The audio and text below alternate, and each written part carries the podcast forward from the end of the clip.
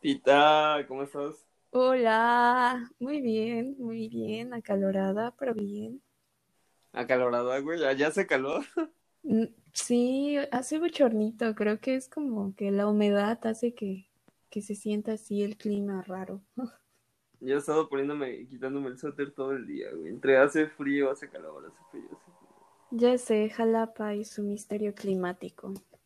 Sí, Jalapa es lo que posiblemente el mundo será en seis años. Oh, por Dios, qué triste. Sí, güey, el apocalipsis es... Ya, ya no es como ese gran evento, sino ya es todos los días. Está sucediendo constantemente, estamos inmersos en él. Pues bueno, eh, creo que para, lo que para los que nos escuchan, pues la mayoría son de México y para los que son de otro país, eh, estas fechas son las fechas patrias. Entonces, Cristel tuvo la idea de querer hablar, y no es como que tuvo la idea de que sea la responsable y la sino, sino o sea, tuvo la idea de, de, de, pues conmemorar esas fechas patrias con, pues, hablando acerca de las mismas. Entonces, a mí me tocó presentar el tema la semana pasada, así que hoy es tu turno. Bien, creo que esta idea de hablar sobre las fechas patrias, sobre el patriotismo mexicano, surge más que nada para cuestionarlo, porque, am, digo, es interesante, mañana se celebra el, el, el Día de la. Independencia, sí, el Día de la Independencia de México, este, y pues cómo se vaya a celebrar en Jalapa Eh, o, eh, o en México, o sea, me en imagino que se iban a dar el grito, ¿no? Pero no tengo idea de cómo ni de qué manera. Eh, pero bueno, esta es la idea, hablar de, de lo que es ser mexicano, de la identidad misma. Y una pregunta que me surgió hace rato es si, si este sentido patriótico genera también la identidad del mexicano o de la mexicana, o si la identidad es la que genera el sentido patriótico. Para empezar, Y ¿qué significa identidad? Es cierto, no, pero, definir la identidad. pero para ir empezando, para ir calentando motores, para, para, para ir agarrando ritmo, este, creo que este es un tema un poquito distinto al que abordamos generalmente, que son temas más eh, abiertos en el sentido de que, pues bueno, la mayoría nos hemos enamorado, la mayoría hemos este, tenido amigos, creo. Eh, y aquí es un poquito hablar de temas un poco más eh, conceptuales, más centrados en un aspecto concreto de, de alguna temática. Entonces, ¿a ti qué te gustaría empezar o cómo te gustaría empezar esto? A definir este tema. Creo que primero me gustaría empezar a definir cómo construimos lo mexicano. Y a raíz de eso también eh, pienso en la historia. Eh, Ujú. Creo que este es un tema pues muy ah, específico, hablando por aquellas personas que nos escuchan fuera de México, porque pues la historia se cuenta de una manera muy específica en México, nos la narran de, cronológicamente también muy específica y así sucede desde el primero de kinder hasta el ¿qué? Hasta ¿en qué momento terminamos a sexto semestre de Muy prepa? Sí, hasta el sexto semestre de preparatoria, ¿no? Entonces, eh, pienso en cómo todos estos momentos escolares, sobre todo, nos están inculcando qué debemos sentir hacia nuestra bandera, el himno nacional y, y este delegado de nuestros héroes, símbolo de la unidad de nuestros padres y nuestros hermanos. Ah, O sea, buen sponsor, ¿eh? cómo nos, nos enseñan a amar y a dar todo o querer dar todo por nuestra patria, por México. Y, ajá, me bueno, gustaría me, comenzar por ahí, ajá. Ok, fíjate, de hecho, comenzando por ahí, fíjate que eso me llamó mucho la atención, porque recuerdo que una vez me mandaron a la dirección cuando iba en primaria. Ajá. Eh, fue el do- recuerdo que el 2 de octubre pasó un evento trágico en México.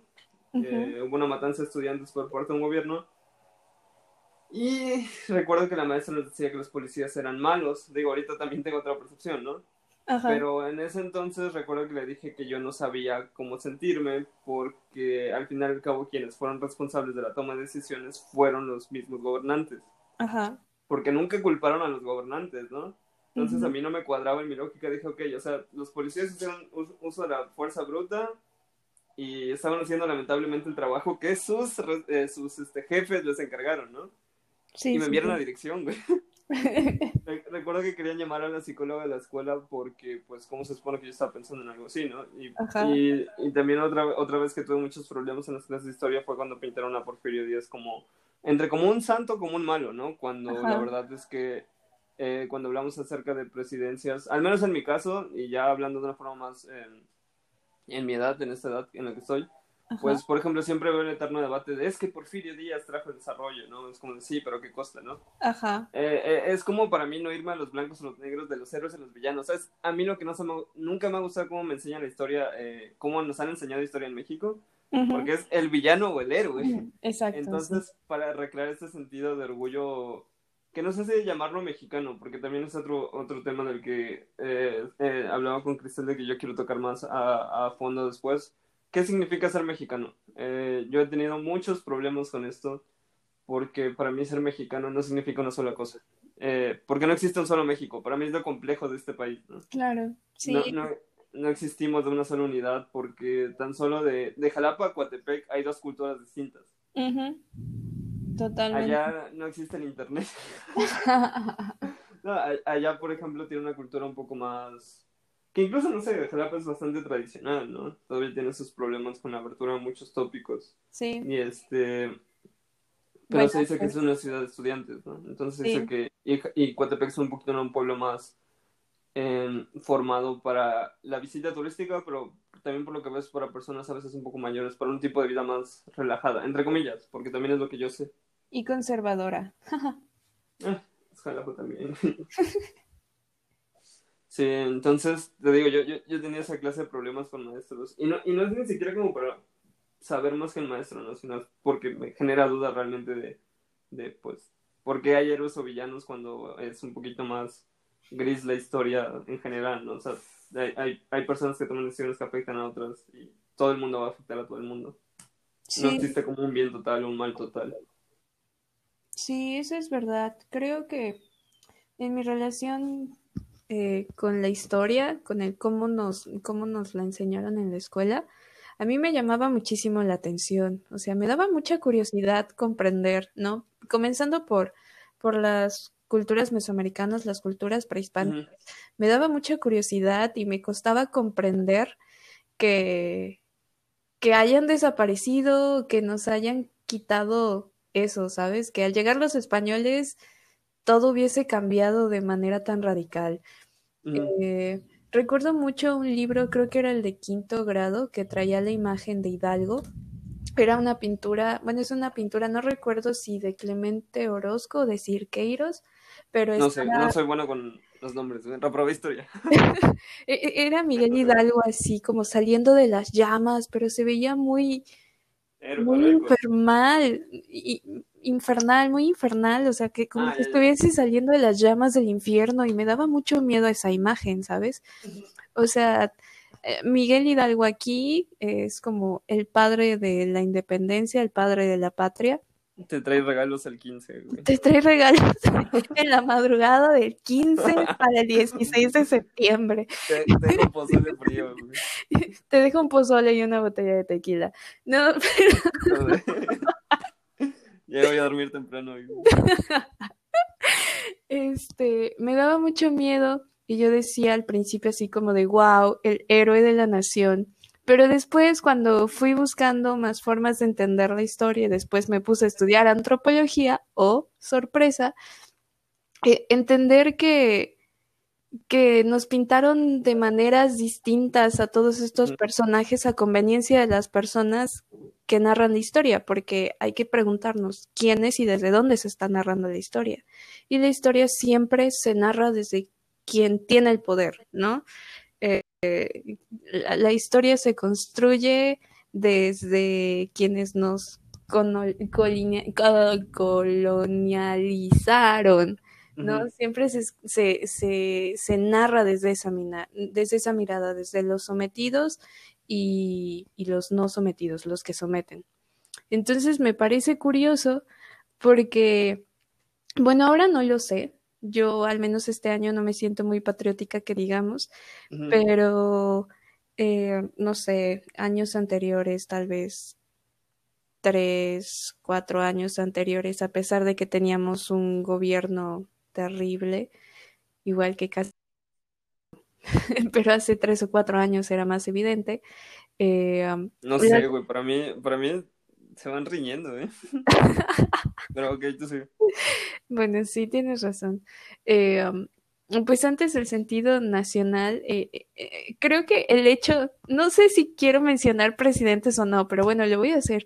El hecho de tener, por ejemplo, a Peña Nieto como presidente, y saber que era tan malo dirigiendo a la nación, de alguna forma despertaba en algunas personas ese deseo por querer cuidar a la nación, ¿no? Entonces siento que existía como cierto sentido patriótico en algún momento y estas fechas, este, había mucha emoción, eran muy festivas, muy fuertes y, y eso me lleva un poco a pensar en, en el cómo nos apropiamos de lo que nos han dicho que es mexicano. Eh, para mí me genera como ruido este aspecto de, de que, ¿cuál es la identidad mexicana en un aspecto de colonización? Ah, porque es que, por ejemplo, he leído a, creo que es José Miguel Ramos. Ajá. Eh, también hubo un presidente, no, no fue presidente, pero recuerdo que también impulsó mucho la cultura de la SEP y fue de las personas que empezaron a hacer que los libros aquí en México fueran gratuitos. Vasconcelos. Vasconcelos. Eh, también, ah, José Vasconcelos, empecé a leer una, un escrito de José Vasconcelos que hablaba acerca de, de, de, del aspecto de, de qué es el ser mexicano, ¿no? Y recuerdo que en ese libro de, creo que era una crítica histórica y filosófica, abordaban mucho el aspecto que nosotros somos un, un, una, una, forma, una visión derrotista de lo que es nuestra identidad cultural, ¿no? Siempre ha sido sometida y y yo no me siento de acuerdo, o sea, yo no me siento de acuerdo en cómo yo me siento representado con ese tipo de cultura, porque al fin y al cabo ya no estoy viviendo en ese aspecto, ¿no? Pero también no es obviar el sentido de decir, ah, pues X, ¿no? Ya pasó, no me afectó, porque también a lo que voy es, eso me hizo pensar que para mí el reflejo del mexicano no es como el país, ¿no? O sea, para mí el, el, el, es un, un, un, cacho de tierra, ¿no? Todos los lugares para mí son un cacho de tierra. Pero lo que nos da el aspecto de identidad, pues es la misma cultura. Y ese sí es un tema pesado. recuerdo que estaba eh, siendo empático con el visión de Vasconcelos, ¿no? Que mucha gente lo tacha de nazi porque hablaba acerca de una raza superior cuando era la, unificación de todas las razas. Pero me di cuenta que más, en, más en el fondo, de, dentro de lo que yo pienso y siento, estaba en desacuerdo, porque al fin y al cabo me agrada la idea de que todos nos unamos, sí, pero no me agrada la idea de perder la diversidad. Sí, sí, Porque a mí es algo que me gusta, a mí es algo que me fascina, la diversidad. Por eso me gusta tanto, pues, este aspecto de México, que en viajes que he tenido me ha sido complejo, pues, que me visualicen de esa manera, ¿no?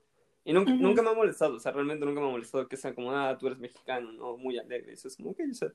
Es, es, lo que conocen. Recuerdo que una vez me dijeron que el 5 de mayo era nuestro día patrio, ¿no? y fue como de, me acuerdo que les dije que era el 15 y parece que les dije que, o sea, parece que les rompí el corazón. y e insisto, para mí nunca ha sido como una forma de, de estereotiparme ni estereotipar a México, simplemente ha sido que, o sea, tampoco es como que aprenden mucha historia de México, ¿no? Simplemente vemos cómo la historia se, se ve con, con grandes potencias, incluso, o sea, China siendo una gran potencia no sabemos mucho su historia, ¿no? Ajá. Entonces dije, ok, o sea, no, no saben de mi, mi historia, no tengo problema, porque pues no, no es el mismo país. Y me llevó a pensar también el aspecto acerca de, de que no existe un solo México. Entonces, ¿cómo podemos decir, cómo podemos hablar de imagen nacional si la imagen nacional es tan diversa? Claro. Sí, pues, no sé, creo que a lo largo del tiempo se han seleccionado imágenes que nos representan, ¿no? En otros países, por ejemplo, ¿no? Pienso en, en el jarabe tapatío o o el tequila, ¿no? No sé, estas cosas, González, y estas cosas como muy del centro occidente, creo, ajá.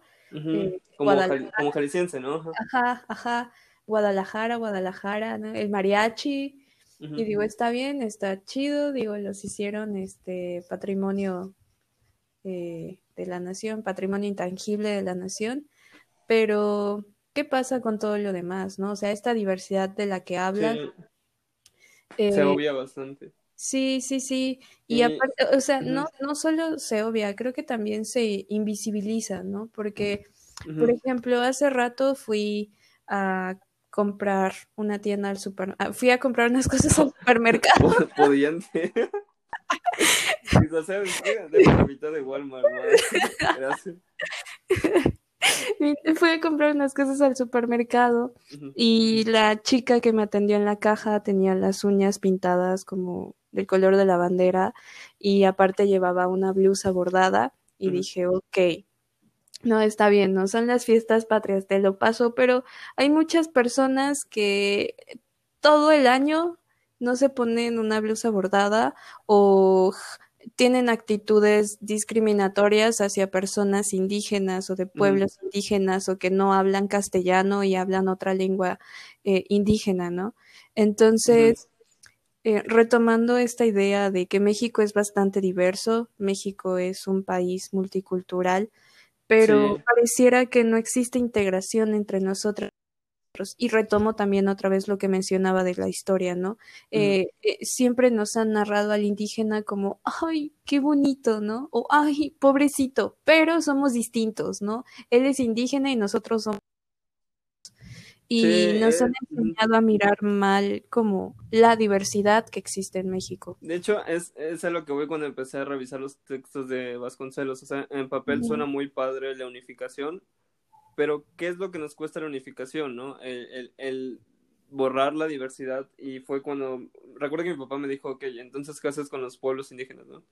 Y recuerdo que en, en, en, una clase de mi carrera de psicología estábamos viendo de que eh, enseñar es un acto violento, ¿no? Porque enseñar, a la hora de enseñar, yo estoy asumiendo que tú no sabes o tú necesitas estar a mi nivel. Exacto. Por eso el enseñar debe ser algo, em, no tomado con pinzas, pero sí debe ser algo sumamente em, bien elaborado.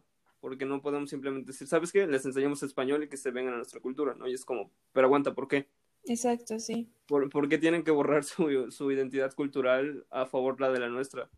Sí sé que es por la mayoría, ¿no? Por, porque pues ellos son una minoría pero también es como que esto no es un trato justo, porque también debemos darle la opción de, la libertad de las personas. Y también nosotros que estamos haciendo, pues, para ofrecer ese, ese equilibrio, para que digamos que hay una, una, al menos un canal de comunicación, un canal de entendimiento. Eh, por eso, o sea, ese, yo en el sentido apático de, de lo que es el 15 o 16 de septiembre, 14 de febrero, Navidad, eh, quitando todo menos Día de Muertos, eh, para mí es una fecha más, o sea, incluso mi cumpleaños, es, es otro día más. Sí. entonces, a lo mejor más allá de nivel cultural, eh, digo, tú también has estudiado el, tema o sabes mucho más del tema porque yo no estoy tan necesariamente relacionado eh, a nivel a un nivel más profundo de estudio, pero sí es importante que yo entienda y evalúe el contexto, porque siempre es importante que lo hagamos. Y pues eso es lo que voy, o sea, yo no es que me sienta eh, apático en el sentido de decir, no, pues no hay nada que celebrar, sino realmente nunca hay nada que celebrar. Y para mí estas fechas es como intentar darle un sentido a algo que no existe, porque, ok, entiendo todo el peso cultural, pero ya no somos esa cultura, ¿no? Y también, o es lo que no sé también, ¿no? Entonces, es, es para mí pensar, ok, o sea, esto fue lo que fue hace años, pero también qué estamos haciendo en este momento, ¿no? Porque, como tú decías, eh, sí, que me voy a vestir de Emiliano Zapata, ¿no? Que existen las Adelitas, que vamos a vestirnos de Adelitas, vamos a vestirnos de esto. Pero es como que, o sea, también cuál es la identidad del mexicano fuera de, de la revolución o de, de la independencia, también es lo que a mí, pues me genera como ruido. Sí, pensar en qué nos hace mexicanas y mexicanos en el día a día, ¿no? en, en la constante interacción, en nuestra cotidianidad. ¿Y qué nos hace mexicanas y, y mexicanos tomando en cuenta que ahora eh, el intercambio cultural es mucho mayor? Ajá. Sí, es muy, muy grande. Sí. Eh, al menos es donde yo empiezo a pensar que es por ejemplo donde yo me he topado con el aspecto que creo que ya lo mencionaba, ¿no? El capítulo pasado de que cuando una vez que viajé fue como de, ah, tú eres de México y fue como si, bueno, es como de, ¿por qué eres tan frío, no? Y es como, pues, o sea, que sea frío no significa que no sea mexicano, ¿no? Entonces, este, para mí fue, no fue como un choque, pero sí fue como curioso ver cómo se nos concibe como personas cálidas cuando también no todos los, no todos los lugares son cálidos. Al menos, por ejemplo, yo siento que Coatepec es muy distante cuando yo voy para allá, ¿no? es más, o sea, por ejemplo, también he estado en otro lugar que se llama Jalcomulco y ahí realmente la gente te invita a, hablarlo, ¿no? Por más que me guste Jalapa, somos una, eh, somos una ciudad que difícilmente a veces voltea a ver a otras personas, ¿no? Porque todo el mundo está en su, en su onda y, generalmente es como que, o sea, me da igual. Y en Jalco, pues es un pueblito y también es un lugar pequeño, pero me asombra, o sea, siendo un pueblo me asombra la, la cantidad de comunidad que se anima a invitarte. O sea, recuerdo que tenía la pierna lesionada en Jalcomulco. Y todo el mundo, todas las personas que pasaron junto a mí, que también creo que era por el chisme o por curiosidad, pues me, me, ofrecían ayuda, ¿no? Ajá. Pero recuerdo en Jalapa que tenía que subir escaleras y nadie, güey, neta, nadie se ofreció a ayudarme. Entonces, para mí, este es el contraste de, ok, ya sea, los mexicanos somos cálidos, sí, pero ¿cuándo? o qué mexicanos, o qué parte de México. Entonces también es el visualizar esto. Por ejemplo, la cultura regia, que es una cultura tejano-mexicana, pues a mí se me hace una cultura bien curiosa, ¿no? Que está como adoptando también eh, aspectos culturales de otro lugar, pero en ese tiempo conserva una semi-identidad suya. Ajá, ajá. Y que incluso los regios difieren de los jarochos, como por ejemplo los jarochos nos quejamos de, de, que, de qué diablos es la quesadilla sin queso, ¿no? O sea, se supone que somos un solo México cuando realmente hay tantas expresiones de México que es difícil pues encasillarnos en un, en un al menos en mi aspecto, en un sentido de, de en un sentido patriótico de absoluto, de sí, viva México, así es como que o realmente que es México, ¿no? Y para mí es, para mí México es un choque cultural, que es de las cosas que más me gustan y bueno, eh, al menos yo lo he tenido en mi experiencia musical, pero no sé, ¿tú qué piensas? Sí, pues retomando un poco lo que dije justamente en este tan afamado proyecto Nación que se plantó, se planteó en, en la posrevolución para comenzar a crear un, un solo México, ¿no? Ahí ya en 1900 para acá se buscaba la unificación. Es toda una construcción imaginaria, ¿no? O sea, un, un imaginario nacional, un imaginario del deber ser mexicano, del sentirte mexicano. Y bueno, esto último que mencionaste me llamó de que México es un total choque cultural, porque es verdad. Y Malditos mexicanos. malditos mexicanos arruinan México. No, es esa frase de, de Willy, de malditos escoceses arruinan cosas. Sí, o sea, es real. Eh, como bien lo mencionas, somos... Malditos chilangos arruinan las quesadillas. Somos completamente distintos, ¿no? De norte a sur variamos. Aquí, en Veracruz vivimos bajo el agua. Nuestros shots son pescados. Este, tenemos el crustáceo cascarudo.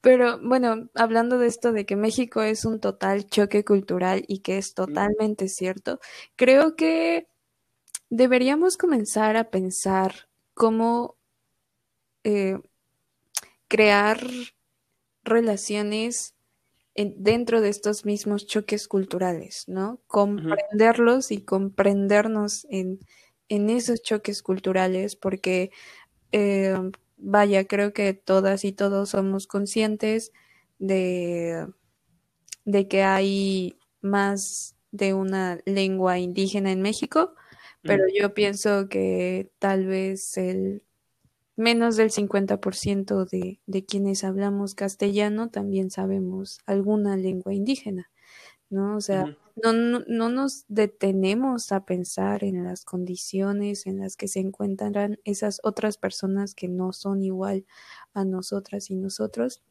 Y también pienso que México es un país que eh, um, tiene bastantes migrantes, sobre todo del sur de, de América, y eso también me parece bastante interesante porque pues conozco a más de una persona que ha llegado de, de Panamá o de Colombia y se ha instalado en, en, Coatepec, por ejemplo, por lo menos conozco dos locales que son de chicas que llegaron de Guatemala y este Y aunque ellas se reconocen como guatemaltecas, también existe esta fusión entre el soy de esto, pero también habito lo mexicano en algunos momentos.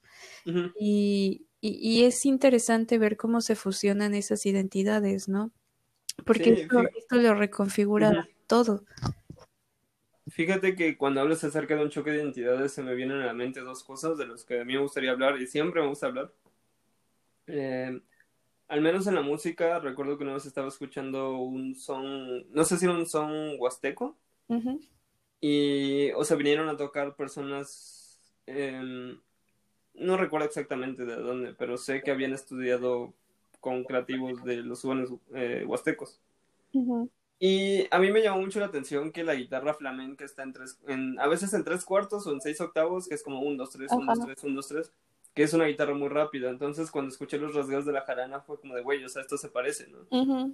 Y el violín se me hizo una forma de cultura que eh, la, la, otra, la cultura mestiza en México había tomado como el violín para darle más o menos una forma melódica al ritmo castellano, al ritmo andaluz. Ajá. Y me dio curiosidad y se lo pregunté a estas personas y me dijeron que sí, efectivamente los ritmos andaluces son parte de la música y de los sones, mientras que las melodías son eh, melodías que son tomadas formas a veces por, por el mestizaje, que era como el entendimiento de las melodías fuera de la música tradicional, que era la música clásica, la música romántica. Y a mí me llamó mucho la atención porque para mí la música es un choque cultural. Para mí la música siempre va a ser cuando las culturas afrontan. Por ejemplo, ahorita está de moda el, no sé, eh, veo que combinan mucho lo que es el jazz y el hip hop. Entonces, son culturas distintas que se unen en un nuevo género musical. Y esto es lo mismo que pasa en la música mexicana. También recuerdo que fui a un festival musical donde tocaban la bamba en distintos géneros, pero también estos distintos géneros que venían de distintos países se integraban a la música mexicana en secciones rítmicas, en secciones melódicas, en secciones eh, de cuerdas, de cantos, de coros. O sea, mucha música también africana se ve reflejada en la música mexicana. Y yo quedé sorprendido, o sea, creo que fue lo que más me hizo enamorarme de los choques culturales, porque es cierto, o sea, la música viene de todos lados y, este aspecto del mestizaje y de, y de los encuentros culturales para mí es una forma de, identidad mexicana, pero que también nos hace cuestionarnos, bueno, ¿qué somos, no? Sí. Y la comida, para mí eh, la comida creo que también es un reflejo de nuestra cultura, porque Independientemente de que viajes o no, o sea, independientemente de que viajes fuera de México, creo que siempre pasa cuando, o sea, recuerdo cuando estaba en Oaxaca y fue como, güey, tengo antojo de un cóctel de camarón, ¿no? en Oaxaca. Porque extraño, don, extraño Veracruz, entonces, em, para mí la comida forma parte de nuestra identidad y no es como decir, sí, güey, los tacos, sino los tacos, los sopes, o sea, por ejemplo, el gran peso que el maíz tiene sobre nosotros, ¿no? Claro. En nuestra dieta diaria, e, e, el arroz, em, o los platos tradicionales de las abuelas o abuelos que dices, ah, pues esto es de familia, ¿no? Ajá. Entonces también siento que esta forma es una, una otra, otra manera de acercarse a la identificación cultural, ¿no? Acerca de, literalmente somos lo que comemos. este, y además, a mí se me hace bastante curioso, por ejemplo, las empanadas argentinas a las empanadas mexicanas son dos cosas totalmente distintas. Ajá las empanadas de, al menos aquí en, el estado, pues bueno, son, son de masa con sal, a veces con azúcar, pero no son hojaldradas, y las empanadas argentinas son hojaldradas. Espera, ¿has comido empanadas dulces mexicanas? Sí, les echas queso y azúcar y... ¡Wow! ¿Queso y azúcar? o sea, ya ves, eso es lo que voy. o sea, incluso sigue siendo un choque y diciendo, wow, espera, tú haces esto, por ejemplo, en Coatepec yo siempre bromeo con Cristel de que, pues, güey, todos de café, ¿no? Chicles de café, chocolate de café, café de chocolate es como espera aquí. y, pero, o sea, me gusta mucho que agarran esa identidad de somos el pueblo del café a decir, mira, te acercamos a lo que son nuestros cultivos y te acercamos a una nueva forma de, de pues, de aprovechar esto que es un bien económico, también hacemos un bien turístico. Claro. Digo, ah, no mames. O sea, el mantecado o mantecado creo que venden en, en el kiosco allá. Ajá. Es de mis cosas favoritas en el mundo. Y solo se encuentra allá, por ejemplo. y eso es lo que voy, ¿de dónde habrá surgido esto? También es como la música, ¿no? ¿De dónde surgió esto? ¿Cómo nació esto? para, para mí, por ejemplo, no me gusta que desvaloricen mucho la música mexicana, que también hablando con dos maestros de música, que no voy a decir su nombre, pero que una estaban, yo estaba en desacuerdo con esa persona y otra era una maestra que era mi maestra de teoría musical. Ajá. Pues me hicieron reflexionar, o sea, la música tradicional mexicana como tal ya no existe. porque los instrumentos ya no, ya no son viables, porque ya no hay personas que sepan esa música y porque también eran expresiones religiosas y, y no eran el concepto musical que tenemos ahora. Ya no existe en su totalidad, ¿no? O sea, sí, esta es una nueva forma de... Exacto. Entonces, este, pues a mí me llamó mucho la atención este comentario. Realmente no soy una persona experta en este tema, pero sí, sí, sí es algo que recuerdo decir, ok, sé es cierto. Por ejemplo, también los ritmos latinos, pues son ritmos africanos combinados con la cultura latina. Es decir, bueno, entonces, ¿qué es esta cultura? Y también amo la salsa, por ejemplo. Ajá. Y siempre me da, siempre me llama la atención que hable acerca del dolor, de la conquista, o sea, como temas recurrentes, ¿no? De, Sí, sí, sí, sí, O sea, también me recuerdo mucho los libros de Gabriel García Márquez, ¿no? De, de, la empresa de bananos, de, este día caluroso donde, donde todos estaban en el río, o sea, y para mí es una forma de expresión cultural que muestra tanto como cariño con la misma cultura como queja con la misma cultura, decir, ok, o sea, esto es lo que hay, ¿no? ¿Qué más hay allá de esto? Sí, sí. Y se me hace recurrente estas temáticas. También, pues, tenemos nuestro folclore mexicano, guste quien le guste, ¿no? Tanto como la banda, como los sones. Es, es curioso ver cómo se configuran todo este tipo de músicas a partir de, la cultura, ¿no? También las danzas. Ah, sí. sí, claro. Uh, ahorita que mencionaste lo de la salsa, me hiciste pensar por completo en la negritud. Sí, ¿verdad? ¿no? Ah, Porque... es otro tema que, pero que no lo Wow, cuánta emoción en eso, sí. uh, porque la negritud realmente ha quedado invisibilizada o durante mucho tiempo estuvo invisibilizada en el país. Y, por ejemplo, yo tengo familia en, en el puerto de Veracruz y reconozco mi ascendencia negra, mi ascendencia mulata, porque aparte tengo familiares que, o sea, tú los ves y dices, no mames, este cabrón es negro, ¿no? O sea, negro literal. Y este, y bueno, esto evidencia muchas cosas. Por un lado, todo el racismo que existe en México y que se niega. Y por otro lado, también visibiliza que que tenemos más, tenemos otra raíz, ¿no? Otra raíz profunda, otra raíz que viene también desde África, que viene también desde esta cercanía que se genera junto como con eh, Colombia, Puerto Rico, Cuba y todo esto, ¿no? Por lo mismo del intercambio de, que en su momento fue el intercambio de, personas negras, ¿no?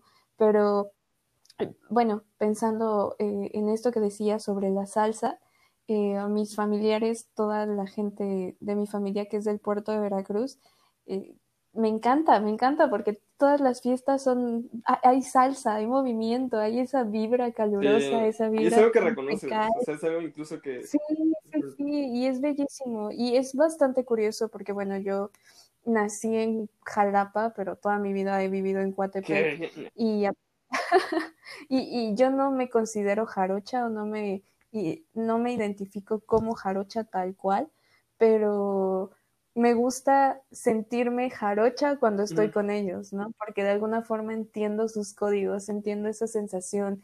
Y, y al escuchar la salsa, aunque yo esté, no sé, en Chihuahua, si yo escucho salsa, yo inmediatamente me retomo a, la imagen de mi familia en un 31 de diciembre en el puerto de Veracruz, todos bailando salsa, ¿no? Entonces, e, e, esa es otra parte de mi identidad como persona mexicana y también como veracruzana que me encanta, ¿no? Y creo que e, eso es algo genial y grandioso de los mexicanos y de las mexicanas, que somos personas muy versátiles.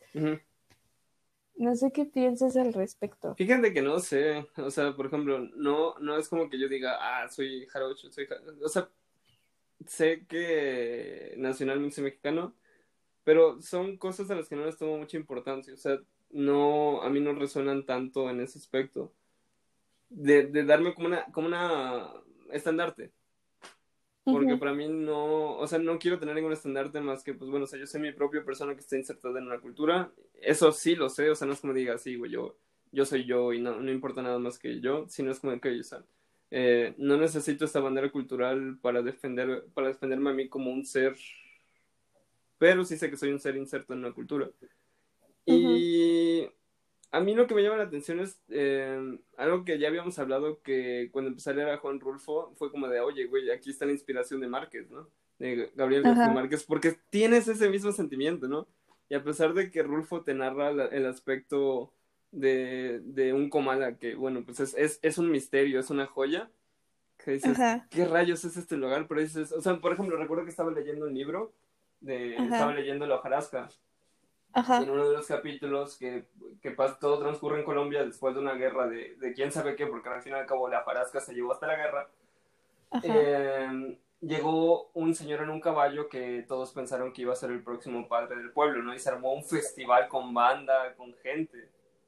Y, y yo recuerdo que a mí me tocó, güey, cuando yo vivía en un pueblo, eh, llegó un nuevo padre. y hubo festival y trajeron una banda de música y que le, le, echaron rosas y la gente llorando, como si hubiera venido el Papa. Ajá. Y esa vívida imagen que dio Gabriel García Márquez de un Colombia se replica en una vívida imagen que yo tengo de un México. Sí, sí, sí.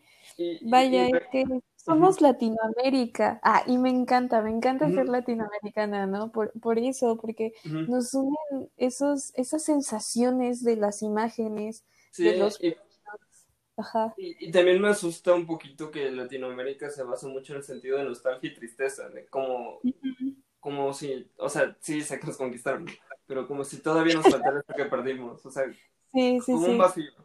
También, al menos, pero por ejemplo, sé que de lo mucho que he leído, eh, al menos en la cultura más mexicana, en los autores más mexicanos, el diálogo con la muerte es un diálogo más, eh, pues ya se chingó ese güey, ¿no? Ya, X. Y pues, o sea, vamos a llorarle, tenemos un día para llorarle, pero al siguiente tenemos que chingarle, ¿no? Porque no tenemos el chance de, de lamentarnos, ¿no? Ni darnos un espacio, sino... Y es para mí lo curioso de la cultura y también lo que me asusta un poquito acerca de cómo abordamos la muerte. O sea, eh, por ejemplo, las noticias aquí cuando, no sé, hay una balacera, es como de... Ah, se tiende a hacer chiste. Y es como de... Y en otras culturas sería muy, muy, muy, muy denso. O sea, en otros países sería como de verga ponle que se murió, güey, pero con respeto, ¿no? Aquí es como de pum, lo balacieron y pum, se fue, ¿no? Una vez así. Y al menos a mí lo que me llama mucho, a mí algo que me gusta mucho que también siento que es muy mexicano es el idioma. eh, o sea, no me gustan mucho los doblajes, eh, por ejemplo, películas que me chocan creo que fue la de Mexicanos vs. Aliens. A la madre, odio esa película, güey. Jamás he visto esa película. Eh, a mí no me gusta, a quien le guste, que bueno. Porque es como satirizar, o sea, es satirizar incluso un extremo de lo que es el chilango, y es como que hay, hay, más México además del chilango, pero bueno, es un contexto de feño en el que pasa la película, okay. Pero, por ejemplo, eh, cosas como cayó un chipi chipi, eh, quiero que me apapachen, o estoy chipping, o este, mi, mi abuelo le decía a los bebés el, el chilpayate. Ajá. Todas estas expresiones entre que no sé bien, o sea, no, no, no quiero meterme con temas que no sé, que son los indigenismos a veces, que están más indigenismos, pero más hacia el español, eh, que todavía están muy arraigados en nuestra cultura, ¿no? Eh, entonces, para mí es como esta forma tierna de que el lenguaje todavía tiene su manera de cuidarse y darse una identidad, ¿no? O sea, porque, por ejemplo, es como a mí es algo que me encanta cuando veo personas que hablan cualquier otro idioma y están em, empezando a aprender el español aquí en México, porque pues mucho se utiliza el castellano como referencia, ¿no? Que es, Incluso el castellano tiene sus propias expresiones, pero por ejemplo cuando dicen estoy agüitado, ¿no? O cámara, vato. O no sé, cámara. Eh... Cámara o que escuchen, exacto, que escuchen chilanga banda, ¿no? Que sea lo primero que escuchen para aprender español. Es como, güey, ¿qué están hablando? Porque nos pasa entre mexicanos, ¿no? Eh, por ejemplo, cuando viajas a otra, a otra parte de, del estado y dices, güey, ¿qué verga dicen? Sí. Recuerdo que allá en Jalco decían cuá. Y yo decía, ¿qué es cuá, no? Ajá. Y así estuve, era como que, pero era como un cuá de esa región, cuá. Ajá. Cuá. Me, amo su expresión cuando decían que algo estaba feo. Ma, O sea, e, e, era, era, algo que se podía encontrar ahí. En, en Jalapa tenemos el chale, ¿no? Que se diversificó yo siento que se diversificó el chale o el, el puta batillo. Sí, sí, sí. Expresiones jalapeñas. Entonces, para mí el No, no, no, no, no. La, la, expresión jalapeña por, por excelencia, y a mí no me sale, pero a ti sí, es el ambrón. Ambrón. ah, la tenía rato que decía ambrón. Esa, esa es la expresión jalapeña por, por excelencia. Sí, creo que son formas de identificación cultural. A mí algo que me gusta de México, o sea, tomando esta emoción que tomas, es cuando hay mexicanos fuera de México, cuando se sienten, cuando sientes el, cariño fuera del país, es algo raro. O sea, es, es, algo que me ha tocado que es raro, ¿no? O sea, ver esta afirmación de, de, que va un poquito en contra de lo que yo pienso, ¿no? Pero que también se me ha tocado ver, es como de ver esta afirmación de esto es México fuera de donde yo soy, ¿no? Que a mí me ha, me ha tocado como el contraste de decir, ok, no soy una persona fiestera, no soy una persona cálida, no soy una persona comunicativa, pues soy mexicano, ¿no? Soy, uh -huh. soy la otra, soy, hablando en este aspecto, porque no es como ponerme a contracultura, eh, forzosamente, sino es como decir, ok, en el aspecto de mi personalidad soy otra forma de mexicano, que también yo intento polarizarlo a otros países, ¿no? O sea, siempre escucho que Japón es raro, ¿no? Y es como de, güey, pues todos los países son raros. sí, son, claro. di son diversas formas culturales que uno tiene que ir aprendiendo desde cero. Otra vez, ir aprendiendo lentamente. También, por eso, por ejemplo, la cultura gringa, nunca me ha gustado esa palabra gringa, ¿no? O sea, es como de escucho muchas críticas hacia lo que es el, el, mexicano como, no sé, como una forma despectiva de, ya, de llamar al mexicano como los beaners, ¿no? Y es como decir, es, es como pagar con la misma moneda cuando no debería existir esa moneda de nuestra parte, porque podemos hacer algo mejor, ¿no? Sí. En, en mi propia perspectiva, porque también habrá gente que me diga, no, sabes que esto es. Y a mí lo que me llama la atención es, es, ese sentir fuera de México y también ese sentir cuando nos representan en, en otros lugares, porque siempre veo que otros países es un poco más complejo representar su cultura sin... No, no es como decir generación de cristal, pero sin que haya algún, una queja o algún error, porque pienso y he visto que en la cultura mexicana cuando hay algún error incluso es como, ah, no mames, pues igual es 5 de mayo, ¿no? Pues vamos a festejar, ¿no?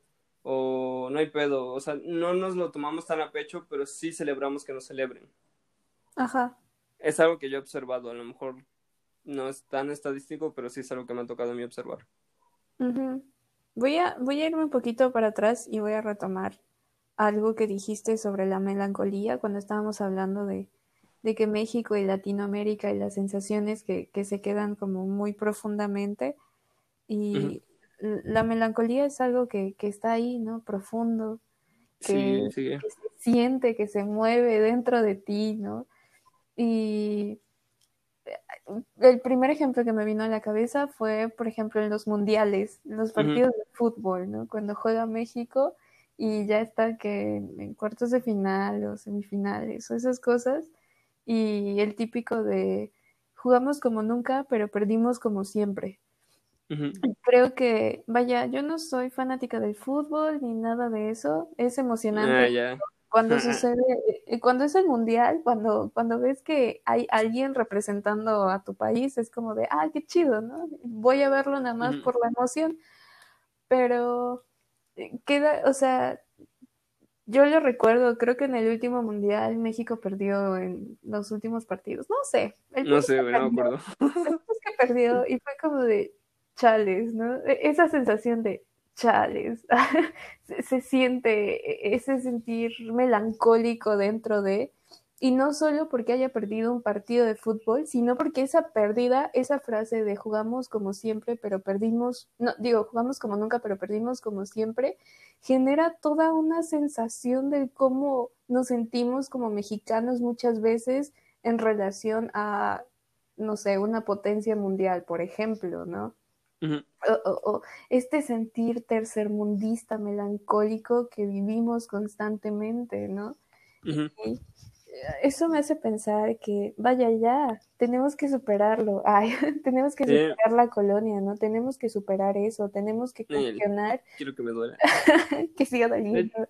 De, de, hecho, eso hablaba un poquito con Cristal el otro día acerca de que me decía, güey, pues es que, o sea, está bien señalar los errores del Estado, pero también recuerda que nosotros conformamos parte de la, o sea, nosotros somos parte del Estado, güey. Uh -huh. Entonces, siempre que era como de México, el, el gobierno tercermundista, usted tercermundista es como, güey, sí, pero tú eres parte de esto, ¿no? Entonces, básicamente lo que estás haciendo es como tirarte tierra a ti mismo. Ajá. Porque nosotros somos agentes de cambio y sí es sumamente complejo cambiar a muchas formas que existen en México, pero, pero también es el contraste que he tenido. O sea, recuerdo que yo decía esa frase como perdimos, como siempre. Pero recuerdo que después vi las Olimpiadas y le ganamos a Brasil y quedamos en medalla de oro. Ajá. Bueno, quedó el, quedó el equipo mexicano, porque yo no jugué. yo nada más los asesoré, güey. eh, quedó, quedó, el equipo mexicano en medalla de oro y fue como de, güey, o sea, le ganó uno de los mejores eh, equipos de fútbol, fue como, pues, o sea, sí hay potencial, sí existe, sí existen los ganes, ¿no? Simplemente que no sí. los buscamos o, o, nos gusta ver, eh, nos gusta ver lo más doloroso, nos gusta ver la parte que duele antes de, de ver lo, lo, beneficioso, de incluso del dolor, porque simplemente es como de, güey, pues la cagamos, es como, ok, pero llegamos hasta acá, ¿no? Sí, o sí, sabes que no tenemos que ganar todo el tiempo, pero ve, llegamos a cuartos de final, peor hubiera sido que hubiéramos sido los primeros eliminados, ¿no? Ajá.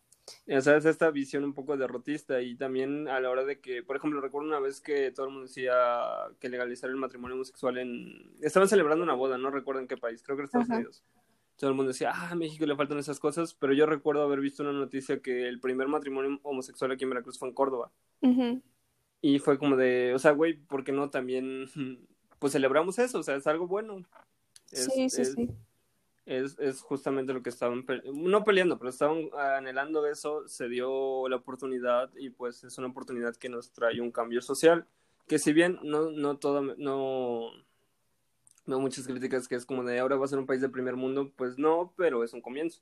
Sí. Eh, para que sea de primer mundo pues necesitamos una educación un poco más eh, justa, necesitamos que sean mejores modelos económicos, necesitamos que sean mejores modelos de, de, de salud, pero lo que nos olvidamos es que también es paso a paso, o sea, también siento que las personas sabían mucho, es como de, ah, no mames, este, este, prohibieron las abritas, güey, no mames, este, ya, güey, ya, o sea, es como, son pequeños pasos, y también nosotros como sociedad es como, hacia dónde estamos llevando los pasos, uh -huh. qué estamos haciendo con lo que nos están brindando, tampoco es simplemente, al menos ya no desde que platicé con Cristal, es como simplemente el Estado, sino también nosotros como eh, población independiente del Estado, pues nosotros cómo ejercemos eso, ¿no? Sí. Nosotros cómo somos factor de cambio en el sentido de de, de, no cambiar a la sociedad uno solo, sino también en nuestras pequeñas comunidades, en nuestros pequeños grupos. Sí, vaya, creo que nos hemos dado cuenta y el Estado en sí mismo se ha puesto en evidencia de que no nos está sirviendo todo el tiempo, no nos está sirviendo para mucho, pero sí, no quiero pero... entrar en esos temas. Uh, sí. Pero sí quería mencionar algo, ¿no? Personalmente yo no creo en la, utop en la utopía del desarrollo, no, no creo en, en el primer mundo, ja y no porque no crea que, que, no existe, sino porque se idealiza, se idealiza demasiado querer eh, alcanzar eso, ¿no? Querer ser como Francia, querer ser como eso, Estados Unidos. Simpatizo y, contigo, ajá. porque es como de México, este país de, de donde la ignorancia está, y pues veo a las personas de Estados Unidos que dicen, quiero, este, quiero quiero no usar máscara y tener mi graduación, ¿no? Porque tengo que estar en la pandemia, es como, güey, Ajá, sí, sí, sí. Eh, muchos factores van a seguir existiendo en otros países, pero también es, es, es, lo mismo que dices, en el sentido de, ok, ¿por qué tenemos que aspirar a ser exactamente como un país también cuando nuestros modelos son totalmente distintos, Exacto. nuestra población es completamente distinta, pero ¿qué es nuestra población? Exacto, sí, creo que esa pregunta que hiciste, ¿no? De qué es nuestra población o cuál es nuestra población, se uh -huh. tiene que, que, que, pensar eh, y quienes están en cargos políticos son quienes lo tienen que observar, ¿no? O sea, no pueden intentar manejar una nación y tratar de dirigirla hacia donde van todos aquellos países desarrollados porque somos distintos, ¿no? Porque uh -huh. México tiene una carga eh, multicultural bien cañona y, y, tienes que ver por todas esas personas, tienes que ver por las minorías, no nada más por el grupo mayoritario. Y, por ejemplo, esto que mencionabas de los matrimonios igualitarios, pensé en Oaxaca, ¿no? En el que en Oaxaca ya este, es legal el matrimonio igualitario y el, el aborto y muchas cosas. Y recuerdo que, que hace, creo que fue hace un mes, empezó el mame como de Oaxaca ya va a ser primermundista, ¿no? Oaxaca ya es el primer mundo de Latinoamérica, ¿no? Casi, casi. Y yo me quedé pensando y hablé con un amigo que es oaxaqueño justamente y me dijo, todo el mundo está diciendo eso, pero nadie está observando que también las condiciones de muchas personas en el estado de Oaxaca es pésima, ¿no? O sea, sí que chido que ya sea legal el matrimonio igualitario, que chido que ya sea legal el aborto en Oaxaca, pero están todas estas circunstancias que el Estado no ha resuelto, ¿no? Y no podemos solamente observar un lado de la moneda, sino necesitamos observar los dos lados de la moneda para saber qué posición tomamos como sujetos y como agentes políticos. O sea, creo que también tenemos que dejar de pensarnos como, como solo personas y ya, sino comenzar también a pensarnos como agentes políticos, tomando en cuenta todas las situaciones que se han venido desatando en México desde, desde siempre, ¿no? O sea, porque siempre nos han querido mantener eh, eh, eh, al pueblo como un pueblo sometido, ¿no? Y a cualquier acto de, de querer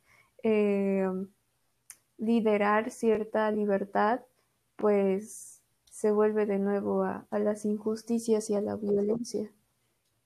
Sí, creo que es la, parte importante también. Em, los países con mejoría económica, porque también vivimos en un modelo basado más en el modelo económico, eh, pues tienen más eh, propensión a la estabilidad que nosotros, ¿no? Sabemos que también esta situación del COVID ha sido bastante fuerte para muchos empleos informales por el hecho de que, bueno, no, no todos pueden darse el lujo de quedarse en casa y es la mitad de la población. Y también te hace pensar, ok, o sea, ¿qué, qué estamos viviendo y cómo estamos viviendo, sobre todo? Para mí también es como pensar acerca de que, o sea, no porque haya, existan países mejores desarrollados que otros, que siempre se me ha hecho tierno que a los países que no están desarrollados le dicen en vías de desarrollo, como de, o sea, está chido.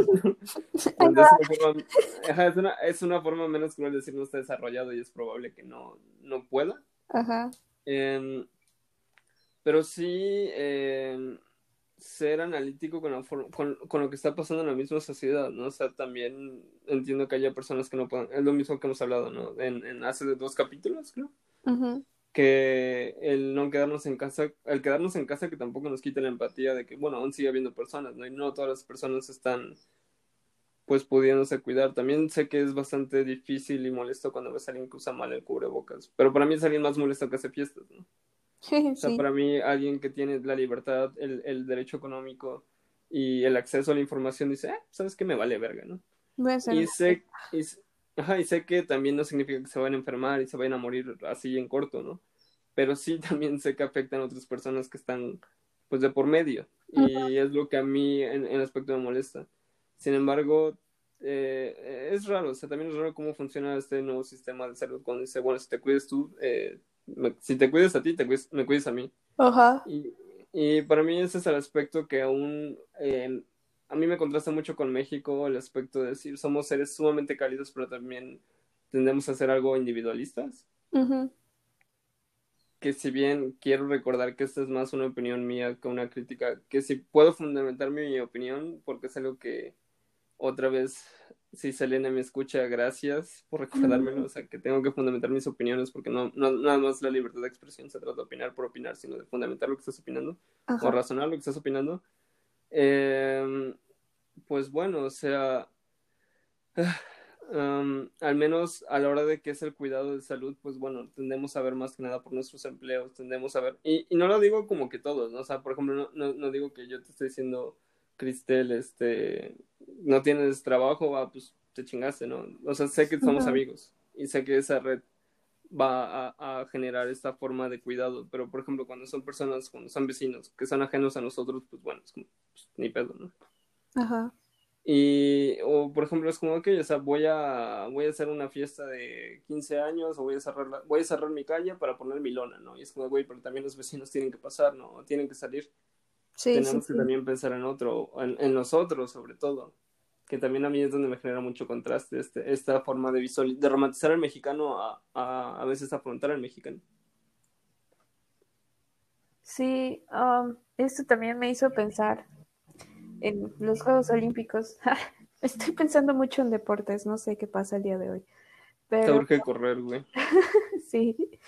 Estaba pensando en esta gimnasta mexicana la cual fue muy criticada en su momento porque eh, más masa corporal que el resto de las gimnastas, pero estaba arrasando, o sea, estaba arrasando con las medallas y, y, en México probablemente se le estaba criticando eh, desde la comodidad de la sala viendo los Juegos Olímpicos en la TV, se le estaba criticando por su cuerpo, o sea, y eso me hace pensar también en algo que mencionaste hace un rato, de esta mentalidad derrotista, pero también esa mentalidad de, de, de, no permitir que, que la persona que también es tu compa o que está al lado tuyo no avance más que tú, ¿no? O sea, Sí, es como de todos rabones, todos parejos, ¿no? Ajá, ajá. O, o por ejemplo, esto que eh, he escuchado mucho en, en, mis abuelas o en las señoras sobre todo, de, o sea, sí, sí puedes tener lujos, pero que no sea tan evidente que tienes esos lujos porque pues el narco está cabrón o te pueden hacer, te pueden secuestrar, ¿no? O sea, eh, esa es otra cosa, ¿no? La narcocultura, pero bueno, eso ya es sí. más, más sí. amplio. Incluso debemos tener cuidado con esta wea, güey. Y sí, o sea, lo que voy es también es injusto para las personas que sí, sí, sí. viven bajo el margen de, de pues, la ley. Es como de, güey, tú terminas más castigada que nadie, güey. Ajá.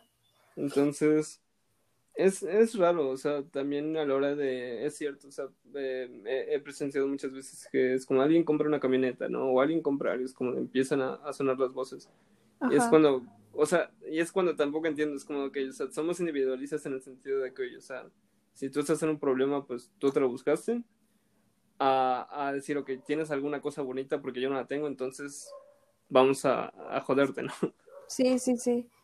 Y a lo mejor son más en experiencias propias que en, en, hechos, porque es a lo que voy. También es que este episodio del podcast es una forma de ver de México a través de, a través de ti y a través de mí. Que uh -huh. si bien yo pienso que tu opinión es un poquito más informada, no, ni siquiera un poquito, es mucho más informada que la mía, eh, yo aún puedo defenderme, ¿no es cierto? Yo, yo, yo tengo un par de, de, de concepciones, porque bueno, no estamos peleando, ¿no? Ajá. Pero si fuera una pelea de boxeo, tú serías el Canelo.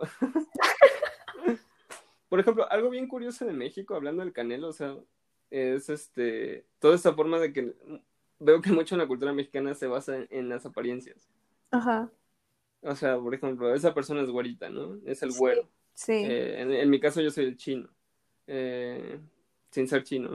Uh -huh. eh, está, eh, no sé, el, el, gordo, el flaco, el, el perro, el grifo. O sea, to toda esta forma de, de, agarrar un aspecto de la personalidad y, y, los apodos. Para mí los apodos tienen que ver con la cultura mexicana. Que dependiendo cómo los ocupes, te puede sentir, sentir, te puede hacer sentir cómodo o te puede sentir, hacer sentir bastante incómodo. También es la parte rara de la confianza mexicana, ¿no? Que es mucho en, en agarrar un apodo, en agarrar algo antes de, de conocer a la persona. Sí, claro. Ah, es lo que mencionaba hace rato, ¿no? Que, que Dios, no nos damos cuenta, pero somos bien racistas y somos bien clasistas y, y, y, no nos damos cuenta. O sea, bueno, sí, ¿no? Al de ello ajá, nos incomoda hablar de ello, ¿no? Creo que al menos tú y yo y nuestras amistades como más cercanas siempre buscamos ser lo más congruentes que podemos en nuestro discurso y en nuestro actuar y, y estar constantemente como en la crítica, pero vaya, al menos yo sé y yo reconozco que me educaron de esa manera, ¿no? Muy racista, muy clasista, muy, muy todo.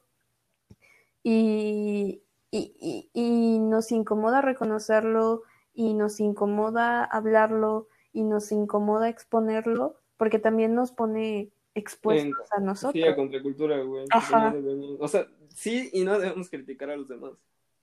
O sea, debemos criticar a, a, al que está enfrente cuando no, no es un similar, pero también debemos guardar respeto cuando es un similar.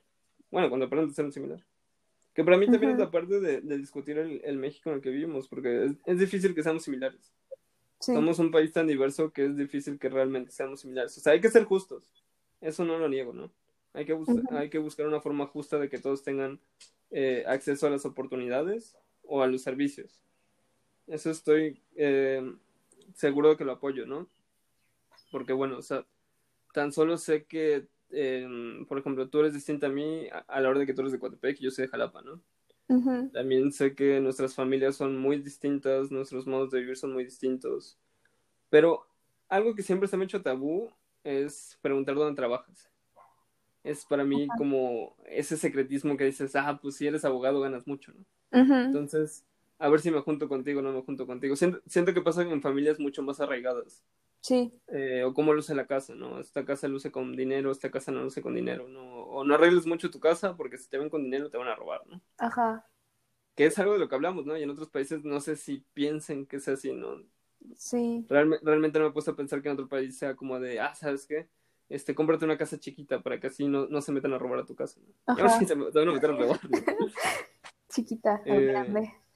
Chiquito grande, pues el robo siempre es probable. Eh, y para mí es como cómo resuena este aspecto de no querer hablar acerca de, mm, al menos del clasismo, yo no he tenido como, yo no he tenido como ejemplos claros, pero por ejemplo, cuando ves a cierta, por ejemplo, eh, ah, estaba viendo Yo no estoy aquí, eh, una película que le gustó mucho a la tita, a la terca. Peliculón. Sí, si pueden verla. Para mí habla acerca de una subcultura que yo no he visto, o sea, que yo no he vivido, pero sí he visto. Ajá. Y que se tiende a, a- pues es una cultura que también se ve, se, se relaciona a la pobreza, pero a la pobreza se le ve como algo malo, Sí. como algo que tiene que ver con esa melancolía de lo que hemos estado hablando, ¿no? Sí. Cuando estas personas solo intentan vivir su día a día y es lo que expresa la, la, la película que a mí me encantó, ¿no? O sea, no pertenezco a esta cultura de Monterrey de lujo, ¿no? Colombia. Exacto, no, no pertenezco a esta cultura de normalidad mexicana. Y, no- y mi subcultura no pertenece a ningún lugar, incluso a un lugar tan extravagante como Nueva York. Mi cultura Ajá. no pertenece. Sí, Entonces, sí. ¿qué hago con mi cultura, no? ¿Qué hago con esta subcultura que es el, el- el- la cultura de la cumbia colombiana? Ujú.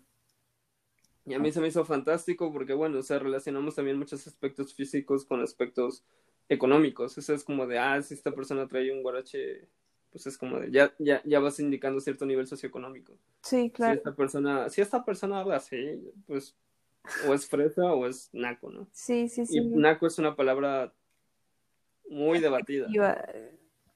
Sí, muy despectiva. En lo personal yo nunca la he ocupado más que ahorita. Ajá. O sea, porque pues para mí los insultos son más directos, ¿no? O sea, este güey es un pendejo, ¿sí o no? Ajá. O, o, o también más que nada, no me importa hablar de esto, entonces pues no, no voy a insultar a nadie, ¿no? O sea, no, tengo ganas de discutir y no quiero discutir porque realmente no, no veo, no veo un, un ámbito de diálogo, eso es a lo que voy. A lo mejor con mis amigos sí es más como, ah, este güey está bien pendejo, ¿no? Pero, pues, porque quiero ese güey, ¿no? Sí. Entonces, este, saludos a todos mis pendejos. Oh, por Dios, te voy a censurar. Ya, ya. Este, ellos saben quiénes son porque pues son inteligentes los muchachos. Este, y a lo que voy es como esta forma, por ejemplo, el naco es una forma de, de clasismo que muchas personas se niegan a, a- a- ver lo que hay atrás de esa palabra, porque son güey, pues siempre he estado aquí, ¿no? Güey, es como que esa es la parte interesante de juzgar el lenguaje, ¿no? Y Ajá. también, por ejemplo, eh, también siento que hay palabras que México ha usado como despectivas, como el biner en, en la cultura mexicana, pues como, bueno, así lo que ellos, esto es lo que soy, ¿no? Soy mexicano, pues te chingaste. Ajá. Y lo hacen suyo, lo hacen suyo parte de su cultura y lo transforman en algo positivo. Para mí esa es la parte importante del lenguaje, ¿no? La dirección que la sociedad o tú como individuo le intentes dar, pero también entender cuál es el peso de esa misma palabra. Ujú. Porque pues al final al cabo las palabras son, a- algunas palabras tienen símbolos muy, muy, muy arraigados. Y eso es con lo que hay que tener cuidado, ¿no? O sea, por ejemplo, cuando hablamos acerca de la palabra mexicano, eh, cuando, o sea, cuando digo mexicano, ¿se te ocurre una persona con una piel clara? Mm, mm, Es que no lo sé. Oh, por Dios. Ah, a ver, vuélvela a decir. Cuando digo la palabra mexicano, ¿a ti se te ocurre alguien con piel clara o piel Mm. morena? No se me ocurre una imagen en específico. Creo que cuando dices mexicano, pienso en mí o en mi familia. Ok, eso está bien. Bueno, más que está bien o mal, eh, eso es un ejemplo de nosotros cómo vamos armando un símbolo de mexicano, Ajá. una simbología. Porque, por ejemplo, tengo amigos muy blancos, amigas muy blancas que dicen, es que, güey, a mí siempre me preguntan si soy o no mexicano. ¿no? Es como, sí, o Ajá. sea, a mí me molesta. También está esta, esta, o sea, esta cultura como contracultura, y no es por hablar de ellos, sino hablar como un México muy distante que son los whitexicans, Ajá. que dices, verga, güey, o sea, esta es una forma de, de, eh, de economía pues tan fuerte que no tienen cierta conexión con un México que nosotros estamos acostumbrados, pero sí soy- siguen siendo parte de México. Ajá. Y para mí es como todo este choque cultural acerca de, insisto, o sea, me vuelve a traer cuáles son los distintos Méxicos. Yo al menos cuando pienso en un mexicano, pues, no sé, pienso en muchas personas, ¿no? O sea, pienso como de, yo soy mexicano, Cristal es mexicana, eh, no sé, eh, la botarga del doctor Simi es mexicana, o sea, es, es, es, pensar más allá de decir, ah, pues me imagino a alguien con un chalo, me imagino a alguien, sí. a, a, esto, a estas personas de yo no estoy aquí, ¿no? O sea, es, es entender, al menos desde mi perspectiva, que México es más allá de una sola cosa. También por eso nos cuesta tanto decir viva México, porque es como cuenta, viva que México, ¿no? Exacto, sí. Y yo este grito, porque damos algo que se llama el grito, lo siento apagado, o sea, y lo siento apagado no porque diga, ah, pues, eh, la patria vale verga, sino, pues estamos en una pandemia, güey, la verdad, siento que las fiestas pueden posponerse porque al menos en, en mi vida es a lo que voy también, pues es posible, porque tampoco sé si siga vivo mañana, pues habrá otro año, ¿no? Eh, respecto al grito, uh, no lo sé. al menos. No lo sé, Rick. No lo sé, Rick. Al menos yo este año, desde el año pasado, creo, me he sentido como muy antipatriótica. O sea, no. Eh, le he perdido el sentido de hacerlo, de hacer esas cosas porque eh, tiene que ver, ¿no? Con, con, mi formación y un poco todo, la, la, información que a lo largo del tiempo he ido comprendiendo y recabando y todas las circunstancias que, que, he observado en el México actual, que es como de, mmm, ya no creo en eso, ¿no? O sea, ya no me place celebrar esa independencia, entre comillas, no me place celebrar el México en el que estoy viviendo porque mm, se tienen que cambiar muchas cosas, o al menos yo creo que tienen que cambiar muchas cosas y personalmente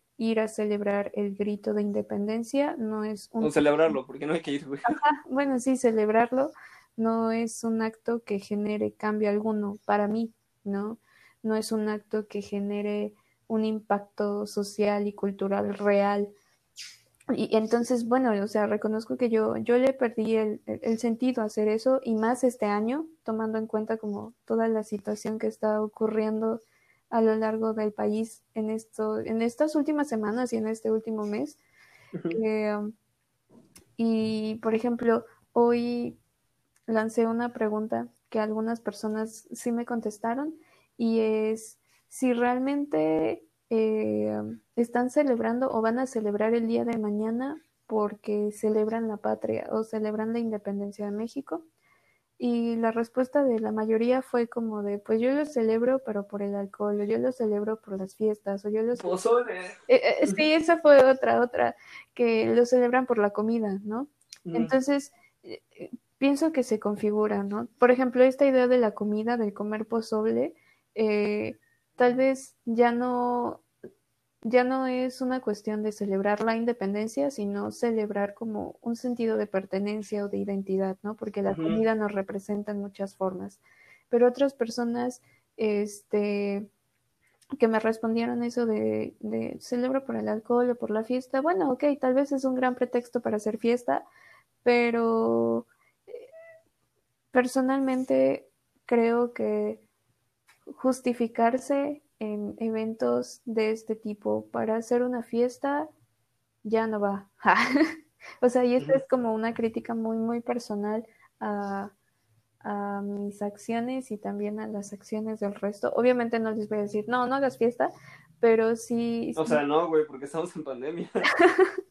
o sea, porfa, compa, quien nos esté escuchando, no la hagan pero quienes se justifican con, con, la independencia de México y el grito para hacer fiesta, pues ya mejor nada más hagan fiesta, ya dejen de justificarse en eso, ¿no? Y pues ese es mi sentir nacional en este momento. Yo hay algo que siempre he odiado de las fiestas patrias, güey, es la pirotecnia. Bueno, odio en general de cualquier fiesta, güey, odio la pirotecnia, güey.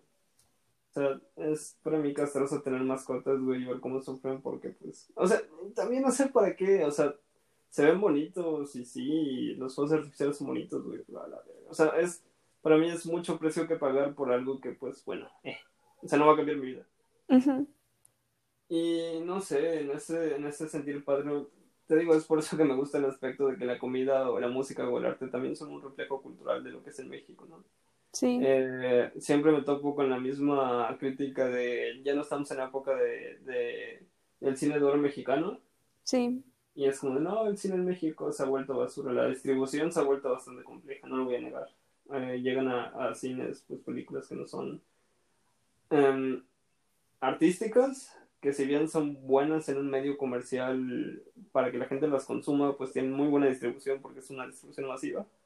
Ajá. Mm, las películas que realmente tienen algún significado artístico o alguna crítica, pues bueno, no están llegando. Y sobre todo cuando llegan las personas no la ven.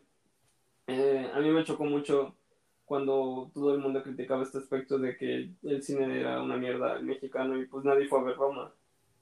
Y Roma para mí es una pieza de arte que debe ser evaluada, debe ser observada y debe ser apreciada por lo que es. Entonces también es como decir, ok, yo sea, eh, hay que ser congruentes también con el México que estamos criticando, ¿no?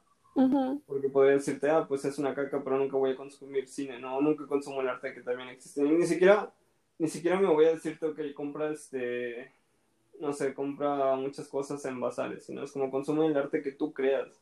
Pero también sé consciente de que si estás haciendo una crítica a tu mismo país porque no produce buen arte, pues entonces apoya el arte. Sí.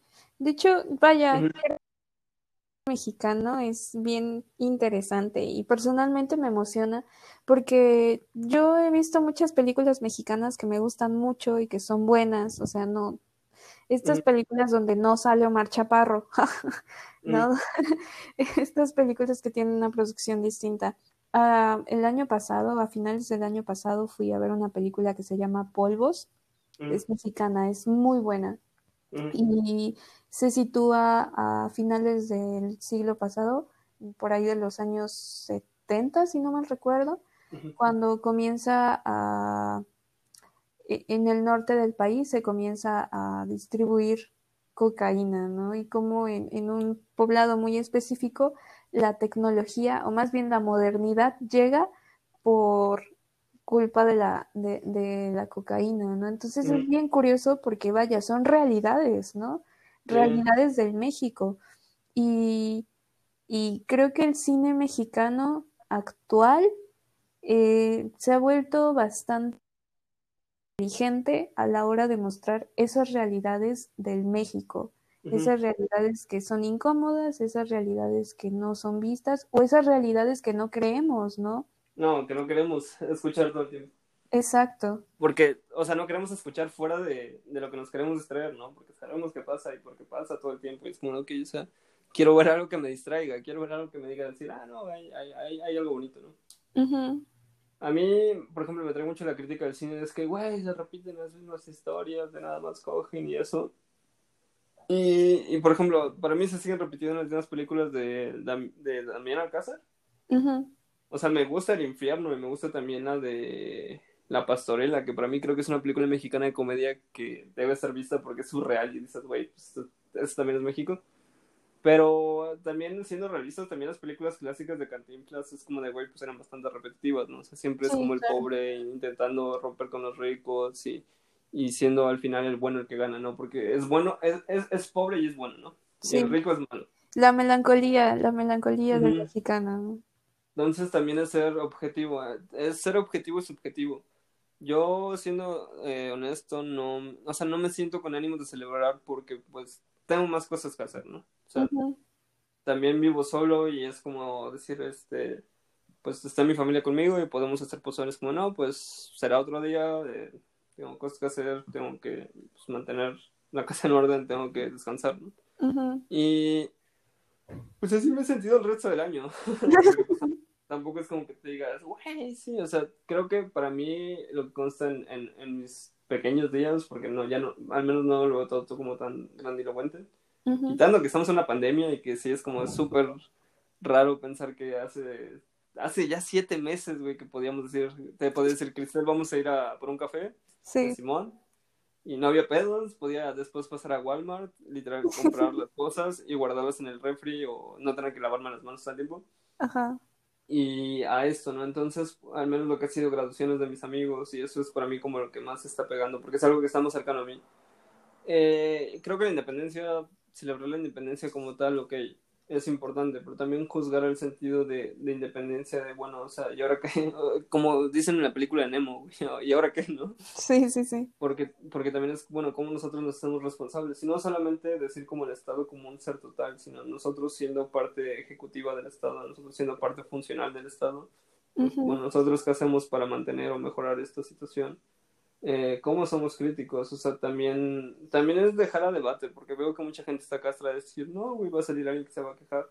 Pues sí, pero también puedes decir no participar en el debate o quejarte de alguien que se está quejando y tampoco generar nada, güey. Sí. Entonces también es decir, ok, o sea, no, a mí no me interesa esto porque yo sí quiero celebrar, tengo ese sentimiento patriótico y creo que es esto, es para mí totalmente válido y también se me hace padre, porque son eh, formas de ver que yo no, yo no estoy pensando, o sea, al menos desde mi perspectiva es como que, o sea, hay una pandemia, tampoco no siento la necesidad de celebrar nada, o sea, si tenemos que seguir encerrados, espero que no, en Navidad, en Año Nuevo, pues bueno, shit happens, o sea, para mí es primordial que esto se acabe y después podemos celebrar, me, o este aspecto de... Y también se me hace bien raro, porque en México lo que pasa mucho en Guatepec, a diferencia de Jalapa, que Cristel no lo quiere admitir, es que son las fiestas patronales. sí. Pasan mucho, mucho en Coatepec y aquí en Jalapa no. Entonces es como que, o sea, también hay personas que llevan sin celebrar fiestas patronales ya un buen rato. Sí, son parte de la cultura, ¿no? Es muy triste, sí. O sea, por ejemplo, a finales de este mes, el 29 de septiembre, se celebra San Jerónimo, que es como la fiesta grande de, de, Y a mí me pone, sí, sí, sí, y a mí me pone muy, muy triste que, que no se va a celebrar porque esa fiesta es brutal, a mí me emociona muchísimo y, es, y, desde que soy pequeña voy a las celebraciones, pero esta vez no va a haber. Y en serio me rompe el corazón, me, me pone muy triste, me, me, hace querer llorar allá. pero... Ah, es, válido, es válido. O sea, también si, si, si, te duele, pues te llega. Mm, a, a, mí me hizo pensar ahorita lo que es el grito, güey. O sea, el, aspecto masivo que significa el grito para el país. Y no es, o sea, no es para traer el COVID de nuevo, sino pues una, una realidad que dejamos atrás ya hace seis meses. Y es decir, vaya, o sea, también cómo se suman las voces de tantas personas para celebrar algo que ha estado cambiando. Porque al final y al cabo los significados cambian. Y creo que es también el valor histórico que debemos dar todo el tiempo, simplemente revalorizar todo todo el tiempo. Más que no ser críticos, como cómo funciona la historia, ¿no? Sí. Porque pues o sea, existen personas como Porfirio Díaz que trae el desarrollo en México tecnológico, pero pues abandona toda la cultura indígena, ¿no? Sí. Y, y también, o sea, recuerdo que, de hecho, Cristal ha sido gran influencia en esta plática por el hecho de que también me ayudó, ella, ella me ayudó mucho como a objetivizar mucho mis pensamientos. Como que también, o sea, también que era producto de su, época, porque si vas a criticar los derechos humanos, pues bueno, o sea, no existían en, en México ni esa concepción de derechos humanos. supongo que global, porque no sé si tenemos una concepción global, no sé si Corea del Norte los ocupa, por ejemplo. eh, pero sí, esta concepción de derechos humanos que ya se venía formulando y ya se venía intentando, pues si se estaba debatiendo, pues bueno, también son derechos humanos para las minorías de la población. ¿no? Sí. Eh, también ser crítico con el contexto y decir, no, pues este, es que no existía este, los matrimonios del mismo sexo en esa época, pues bueno, eh, lamentablemente no, pero pues era algo contextual. Y pues era mucho riesgo en ese entonces, pues ese tipo de... Que también hubo las guerras cristeras, ¿no? Que también era ilegal casarse y todo ese aspecto. Sí. Y... Pero e, es evaluar el contexto, ¿no? Entonces también es como nosotros ahora como mexicanos es evaluar ese contexto. Porque, por ejemplo, yo nunca me he sentido identificado con decir, antes éramos este, aztecas, ¿no? Y peleábamos así. Es como, pues, yo no me siento azteca, ¿no? O sea, yo, yo sé que soy mexicano, pues, pues, sé que soy cultural mestizaje y a lo mejor tuve algún ancestro que fue parte de esto, pero como ya he dicho en otros podcasts, pues yo no me voy tan atrás, ¿no? Para mí es lo que está en este momento porque pues es lo que hay, es lo que existe, es mi contexto. Que si intento trabajar de un contexto pasado es como, güey, aguanta, ¿no? sea, es como si te estuviera diciendo, trabaja en otra zona horaria cuando aquí son las 2 de la tarde, ¿no? y es esta parte importante de revisitar y mm, más que analizar lo que estamos viendo, o sea, dejar de ver a, a, la historia de México como un blanco y como un negro, sino entender cómo, cómo cada acción ha repercutido en las próximas generaciones y también cómo nosotros pues hemos sido producto de ello, pero al mismo tiempo qué no compartimos y qué compartimos. Es al menos lo que yo pienso. Sí, estoy de acuerdo, en parte. Ah, pero estás mal. Mm, pero estás mal. No, no es cierto.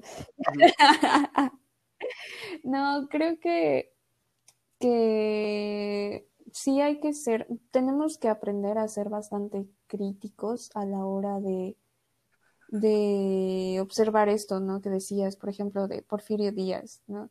No, no se trata de posicionarnos en estuvo bien o estuvo mal, sino de primero observar de manera crítica qué estaba pasando, observar el contexto, observar las condiciones, reconocer que por lo mismo de que México es un país multicultural, pluricultural, este, necesitamos observar las condiciones en las que nos encontramos situadas y situados, ¿no? O sea, no vivimos en las mismas condiciones, no, no sentimos de la misma manera, no nos reconocen de la misma manera.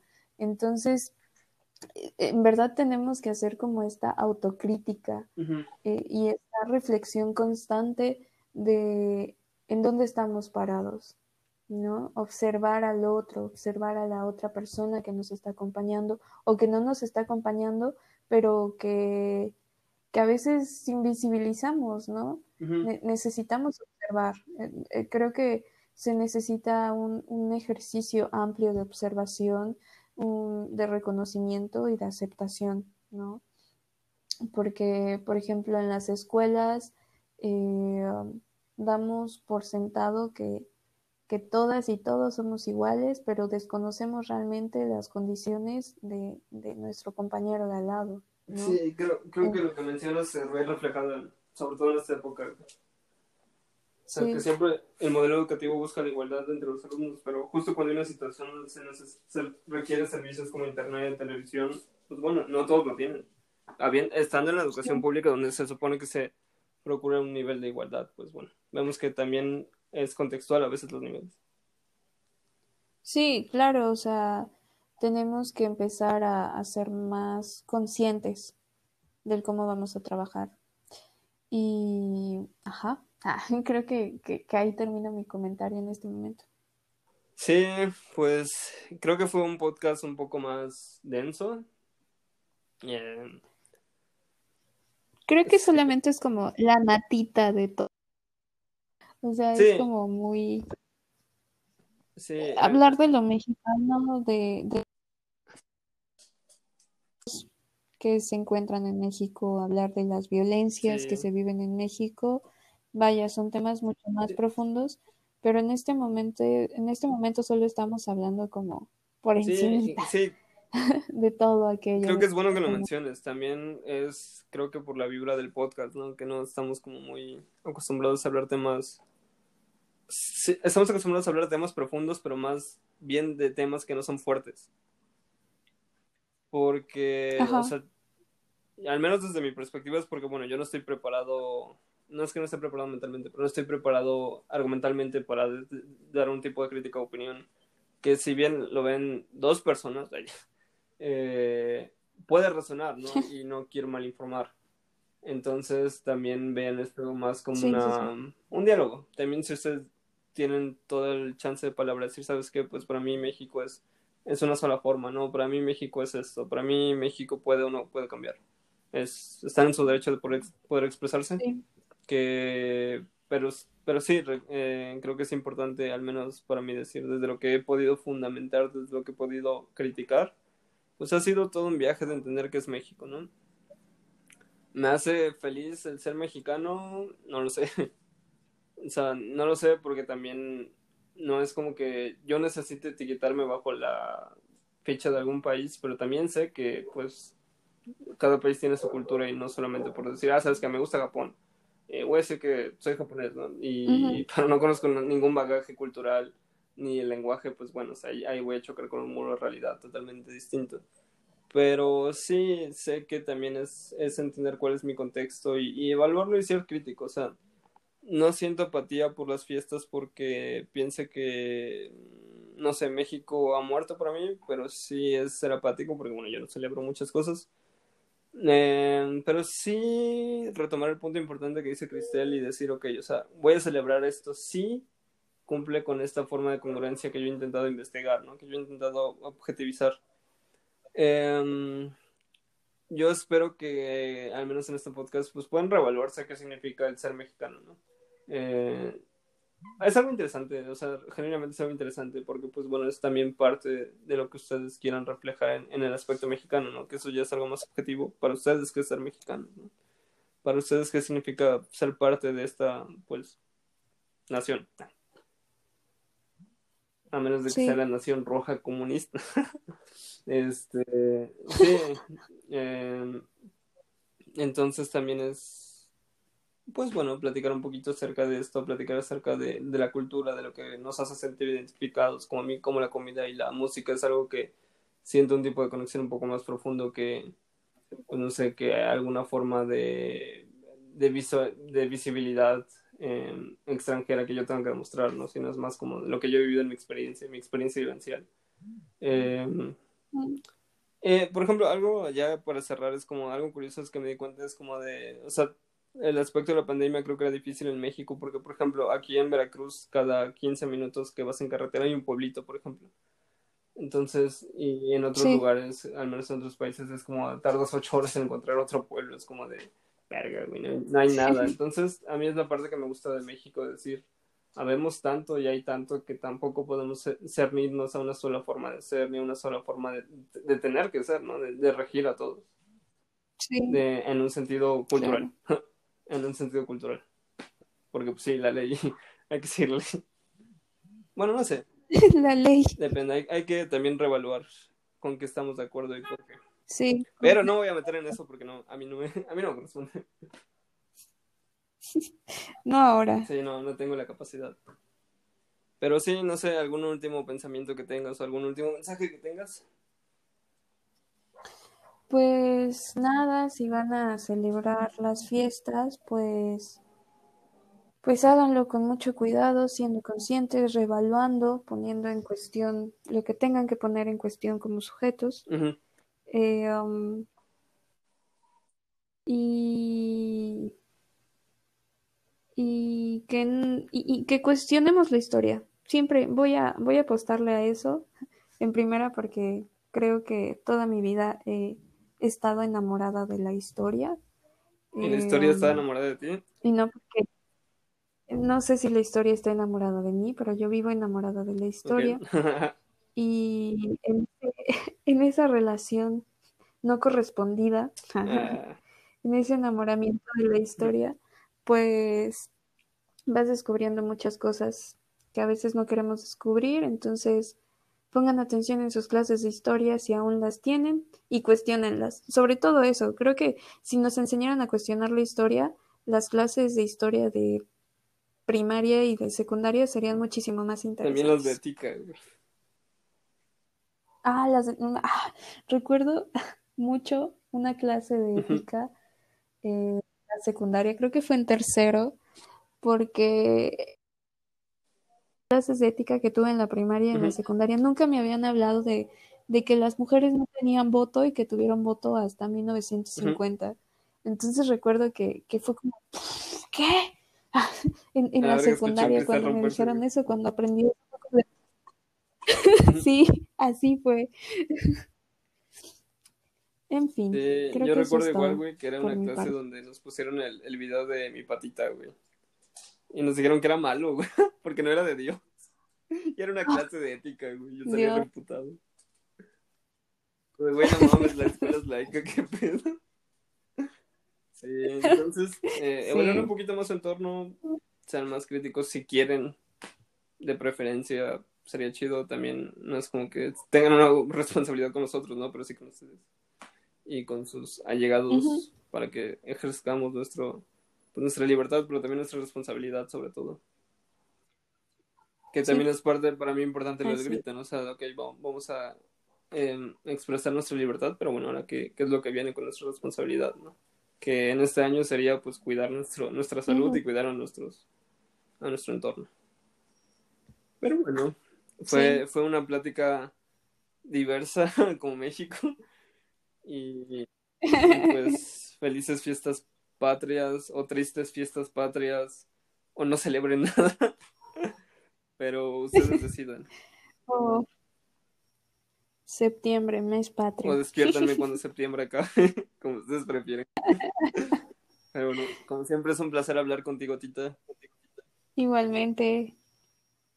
Pues bueno, esperamos que si comen pozole, esperamos que Miguel Hidalgo les traiga pozole, se los deje debajo Sí, de...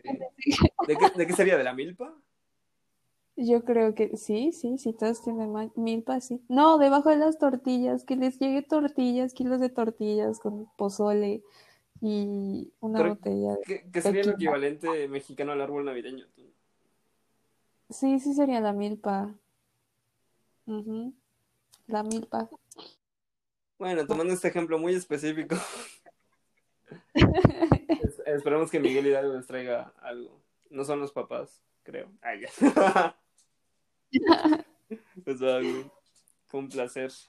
Así que nos vemos. Nos vemos, Hasta la próxima. la semana.